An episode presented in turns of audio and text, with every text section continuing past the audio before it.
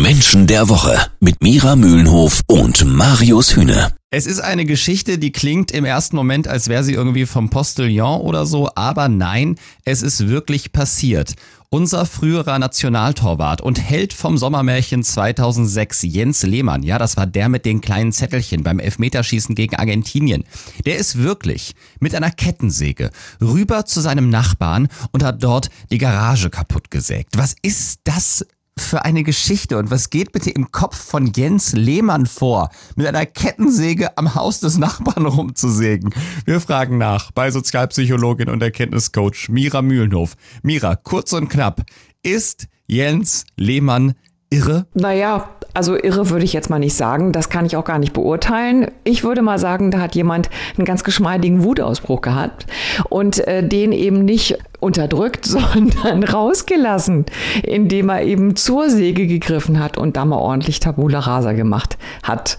Nennt man wahlweise Kurzschluss, Blackout, also ich glaube, ich bleibe bei Aussetzer. Und äh, was da passiert in diesem Moment, Emotion toppt Hirn oder man könnte sagen, Emotion toppt Verstand.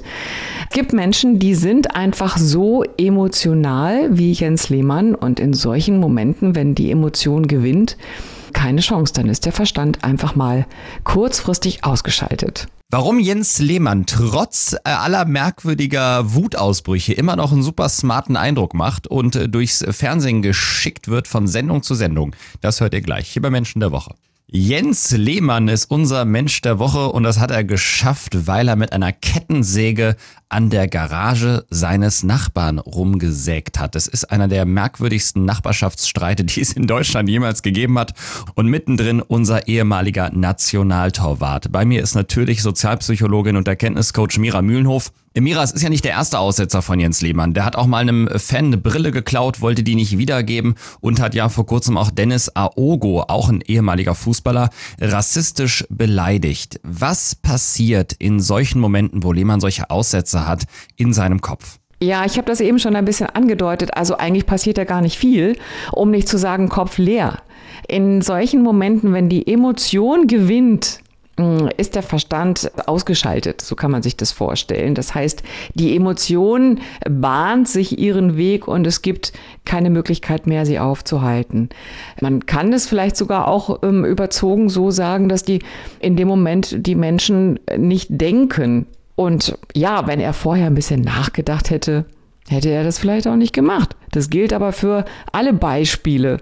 Ja, und äh, wenn jemand eine Persönlichkeitsstruktur hat, wie Jens Lehmann, die gesteuert ist von der intrinsischen Motivation Kampf, dann steht dieses Gewinnen oder man, also eher das sich selbst durchsetzen, so im Vordergrund, dass sich das höchstens nur noch mit einem Gedanken mischt, wenn überhaupt. Und das ist der Gedanke, ich darf das. Ja, aber Mira, wie schafft er es, dass sein Image nicht schon komplett im Arsch ist, dass er trotzdem weiter von Show zu Show geschickt wird im Fernsehen und ja, er eigentlich so tun kann, als wäre nichts gewesen?